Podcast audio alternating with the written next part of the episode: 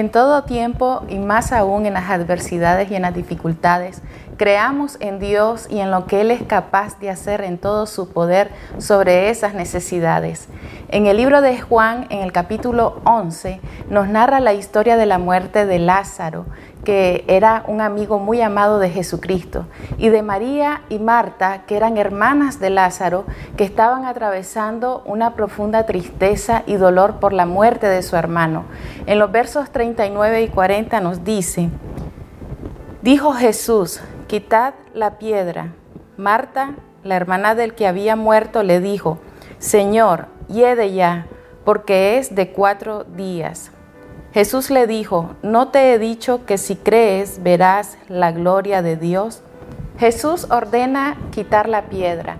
Está a punto de ocurrir un milagro, pero fue allí donde Marta trató de detenerlo, porque ella había perdido toda esperanza, ya había entrado duda a su corazón. Y fue allí donde Jesús le habla y levanta su fe, esa fe que la llevó a ver su gloria. ¿Qué hubiese ocurrido si Marta hubiera quedado sumergida en la desesperanza? Pero ella creyó y vio la gloria de Dios.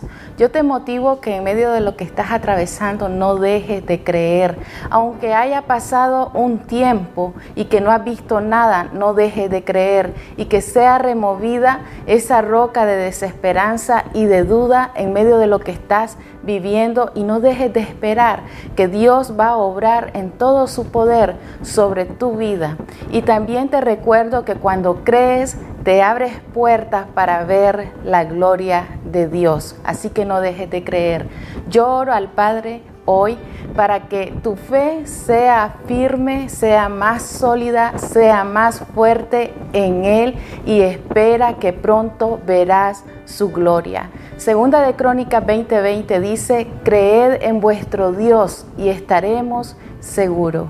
Que Dios te bendiga.